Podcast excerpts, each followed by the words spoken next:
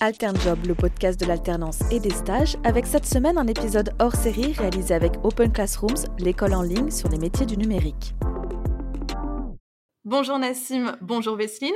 Bonjour. Bonjour, bonjour à vous et vos éditeurs. Alors Nassim, tu as 21 ans, tu es à la fois apprenant et apprenti sur Open Classrooms, donc une école en ligne qui forme au métier du web. Tu es apprenti community manager. En fait, ta mission, c'est de mettre en place des actions sur les réseaux sociaux. Vesline, c'est toi qui as recruté Nassim avec ton équipe. Tu as rejoint Open Classrooms il y a un an et demi et tu y es directeur des programmes vers l'emploi. Alors en fait, Nassim a rejoint l'équipe en octobre dernier. C'est toi donc, Vesline, qui l'a accueilli. Est-ce que tu peux nous raconter un petit peu comment s'est fait le processus d'intégration? Oui, en effet, euh, ça fait maintenant deux mois, mais euh, le processus d'intégration a été vraiment euh, fluide. Alors, ce qu'il faut savoir, c'est qu'il s'est fait intégralement à distance. Alors, on se parle, moi, je suis à Sofia, donc à, à peu près 3000 km de, de Paris. Alors, on était bien conscient, moi-même et l'équipe, qu'on a, qu'on abordait quelqu'un à distance dans un contexte particulier. Et donc, le but, c'était de rendre cette intégration la plus fluide et la plus facile. Dès la première semaine, euh, Nassim a pu rencontrer en tête à tête euh, tous les membres de l'équipe. En parallèle, moi, j'organisais euh, plusieurs entretiens avec différents collègues dans différentes équipes dans l'entreprise parce que l'objectif, c'était que Nassim se sente à l'aise, qu'il comprenne nos fonctionnements et surtout qu'il puisse rapidement aller vers les autres, se sentir à l'aise, demander un café, une visio de 10-15 minutes à, voilà, à plein de personnes différentes dans l'entreprise. Pour nous, c'était l'essentiel. Et ensuite aussi, on lui a, on l'a onboardé en, en, lui proposant des missions progressivement. Le risque quand on, quand on, a, quand on accueille quelqu'un 100% à distance, c'est de lui donner sa liste de missions euh, dès le premier jour, euh, de lui expliquer brièvement euh, qu'on a envie qu'il fasse. Et ça, c'est vraiment, à mon avis, l'erreur à éviter. Nous, on a commencé progressivement à lui donner différentes missions avec différents membres de l'équipe pour, pour qu'il se sente à l'aise et, et pour qu'il découvre l'entreprise et nos modes de fonctionnement de cette manière-là. Ok, du coup, toi Nassim, en fait, est-ce que tu t'es juste euh, senti à l'aise dans cette intégration en 100% télétravail ou est-ce que tu as eu euh, des craintes, euh, de l'appréhension? Pour l'intégration en 100% télétravail, alors oui, j'avais vraiment peur au début, j'avais peur de tout cet aspect où j'allais être seul, à distance, le peur de ne pas réussir à, à m'intégrer au sein de l'entreprise ou au sein de l'équipe. Finalement, ça s'est fait de manière assez naturelle. Tout d'abord, le premier jour, euh, j'ai été euh, accueilli parce qu'ils ont envoyé un mail pour euh, prévenir qu'une nouvelle personne arrivait dans l'équipe. Il y a aussi eu une intégration par les RH avec une présentation de, de l'entreprise de manière plus générale, une rencontre aussi avec les fondateurs de l'entreprise. On a pris le temps de faire un petit déjeuner en ligne pour se rencontrer. J'ai les rendez-vous réguliers avec mon tuteur d'alternance et tout ça, ça a fait que ça m'a mis en confiance et vraiment, je recommande à, tous les alternants qui entrent en entreprise de vraiment ne pas hésiter à aller vers les gens de son équipe et même les autres personnes de l'entreprise pour aussi leur poser des questions, apprendre à les connaître et euh, s'ouvrir à eux pour découvrir là où il est. Vesline, j'imagine que ça doit pas être évident de, de coacher un peu à distance son alternant, de suivre son travail.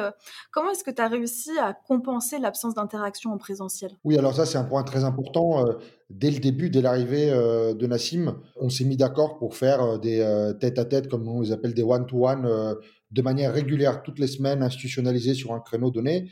Mais aussi, et ça, c'était essentiel, dès le premier jour, euh, la consigne, c'était dès qu'il y a une question, dès qu'il y a un besoin, quoi que ce soit, on discute par chat, par des visios courtes, il faut que ce soit spontané. Et dès que c'est possible, on le faisait. Ce qui est vraiment intéressant à observer, c'est que euh, au début, on le faisait vraiment de manière très régulière, à plusieurs reprises euh, dans la même journée.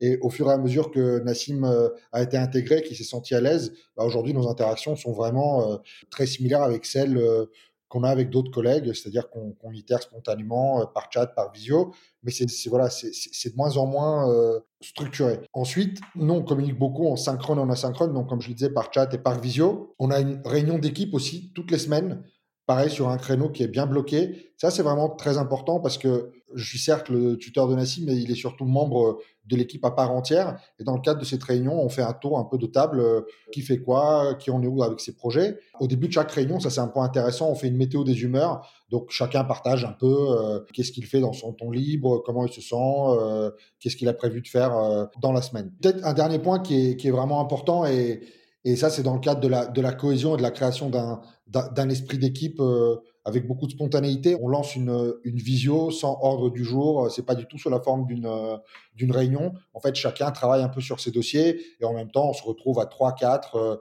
bon, chacun boit son café, son thé, et, et voilà, on, on, on, travaille sur nos, sur nos missions respectives, mais on a l'impression un peu d'être aussi en présentiel, donc il y a, un cadre euh, spontané et naturel qui se crée entre nous. On recrée en fait un open space euh, virtuel. Ok, je vois.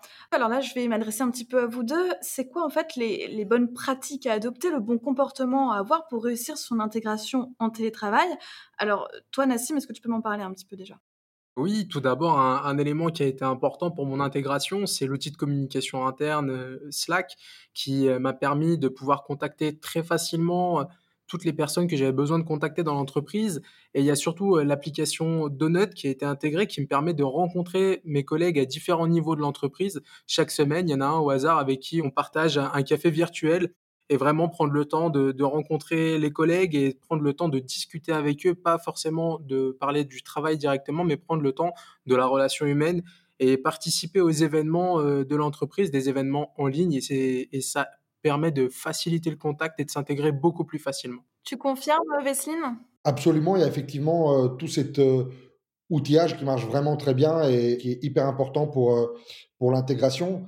Alors, on a aussi des, des, cadres euh, collectifs larges.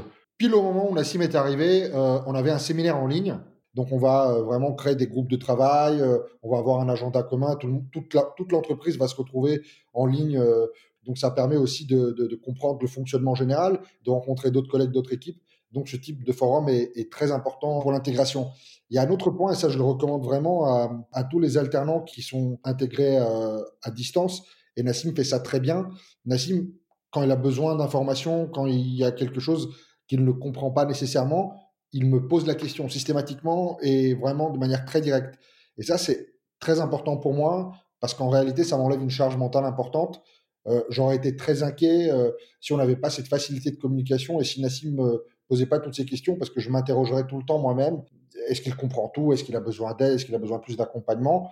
Et euh, donc ça, c'est quelque chose que, que, j'apprécie vraiment beaucoup avec Nassim, c'est sa curiosité, cette, euh, cette façon qu'il a euh, très directe de, voilà, de, venir vers moi et, de, me demander de l'aide ou de l'information quand il en a besoin. Je vois.